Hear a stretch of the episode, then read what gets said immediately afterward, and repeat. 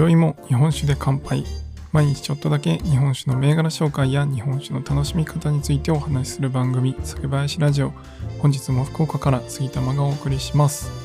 今日はですね YouTube で動画をアップしたのでそちらについてお話ししたいと思います。今回の動画はですね今やっているオリジナルタンクプロジェクトの酒造りに密着しているんですが酒母作りという工程について動画を出させていただきました。これについて簡単に解説したいと思います。今夜も最後までお付き合いください。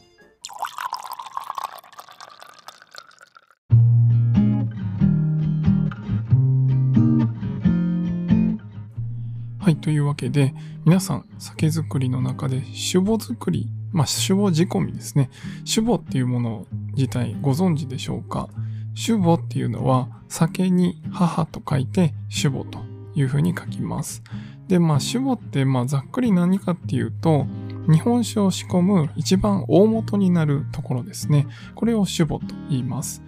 まず、酒母っていう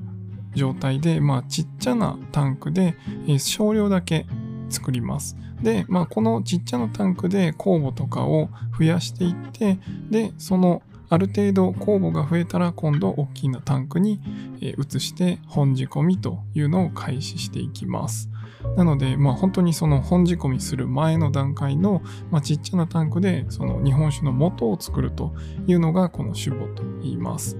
で、この元っていう字ですね。えー、基本的にあの酒編っていうか、えー、鳥みたいな字ですね。に、えー、元、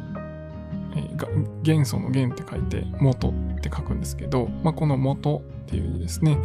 で、えー、作り方がいろいろあります。いろいろと言っても大きく分けると2種類ですね。えー、木元と即上元っていうこの2種類に分別されます。で、えー、木本っていうのはよくあのラベルとかに書いてあるのを見たことあるかなと思うんですけど、まあ、今回のリブロムさんでやっている酒造りは今のところ即上元という方を使っているので、えー、こっちの即上元についてもう少し解説したいと思います。で即上元って何かっていうと、まあ、簡単に言うと、えー、酵母とかはあの一緒なんですけど酵母とか、えー、酒米麹米を入れて、えー、発酵させるっていうのは一緒なんですけど、えー、そこに酸性にするためにあの乳酸菌が入ってるっていうのが、まあ、木本の方なんですね。まあ、昔から作られている方法っていうのはそこに乳酸菌が入ってえ乳酸菌が乳酸を出すことで液体自体が酸性になっていきます。でこの酸性条件で生きられるのが、まあ、乳酸菌は自分で出しているものなので酸性で生きられますと。であと、え、酵母もある程度の酸性であったら、え、その中で生きることができます。で逆に言うと他の雑菌とかははその乳酸で酸性になっている状態では生きれないんですね。まあ、それのおかげで殺菌効果があって必要な酵母だけがどんどん成長してアルコールを発酵してくれるっていうのが日本酒造りの昔からやられているやり方になります。あすいません、忘れてました。えー、麹菌もですね、えー、酵母と麹菌と乳酸菌、この3つは、その酸性の条、ある程度の酸性の条件下であれば生きてられるということで、まあ、必要なその3つの要素だけは、えー、ずっと生きて、日本酒を発酵できるという仕組みになってます。で、じゃあこの乳酸菌っていうところなんですけど、まあ、乳酸菌を入れるのか、もしくは乳酸菌が作った乳酸で、えー、その元ですね、液体を酸性にすればいいということなので、まあじゃあどうするかっていうと、測定元っていうのは、そのできた後の乳酸ですね、乳酸を外から添加するというやり方がこの測定元というやり方です。なんで乳酸菌は入りません。で、まあその乳酸の量を外から入れて調整することで中を酸性、いい感じの酸性にして、で、発酵を進めると。で、雑菌の汚染も防ぐというのがこの測定元というやり方になります。で、まあ動画を見ていただいたらいいんですけど、本当にね、あの、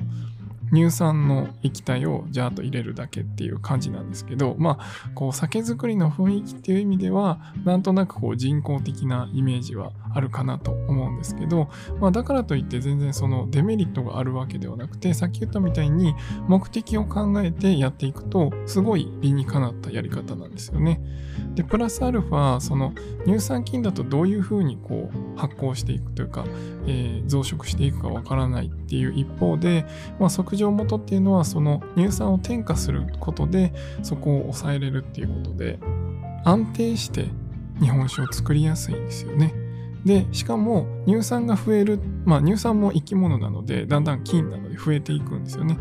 で、その増えてからその乳酸が作られてくるので、まあそのバランスというか、量が増えてさらに乳酸の量が増えるまでに時間がかかるわけですね。まあ、それをこう一番最初からしっかりこう、えー、酸性が低い状態にできるということで、まあ、ここがですね、測定あの早く醸造すると書いて測定と書くんですけど、まあ、早く安定した酒造りの方法ということで編み出されたのがこの測定元というやり方です。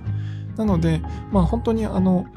測定元使われてる酒蔵さんもたくさんありますし一般的にはこの測定元っていうのは、よく使われる方法です。なので、えー、逆に言うと木本っていう方がその自然の力を本当に使うような作り方になっているのでそちらの方が難しいんですよね。環境とか整えたり、まあ、ちゃんとした乳酸が生えてくれるのかとかそういった確率的なところもあるので木本作りというのはめちゃくちゃ難しいんですね。なので木本作りのものは木本ってラベルにわざわざ書いてあるんですね。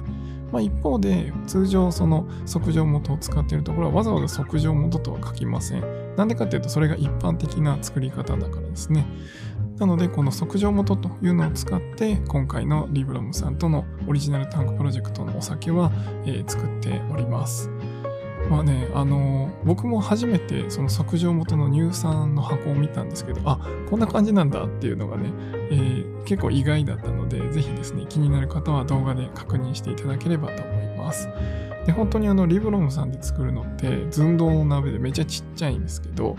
どちらかというと、酒蔵さんは、えー、リブロンさんの本仕込みのタンクぐらいの大きさで、えー、酒母を仕込みます。で、リブロンさんはその300ぐらいの、えー、大きさが本仕込みのタンクなので、まあ、そこから小さいサイズということで寸胴の鍋でやってて、まあ、そこにご飯を入れて水を入れて、えー、酵母を入れてっていう感じでこうどんどんね、えー、入れていくんですけどすごいね炊き炊き出しのなんかおかゆ作ってるみたいなねそんな感じになってるので是非その様子も見ていただければと思います。で今回僕ね、初めてあの公募も入れさせていただきました。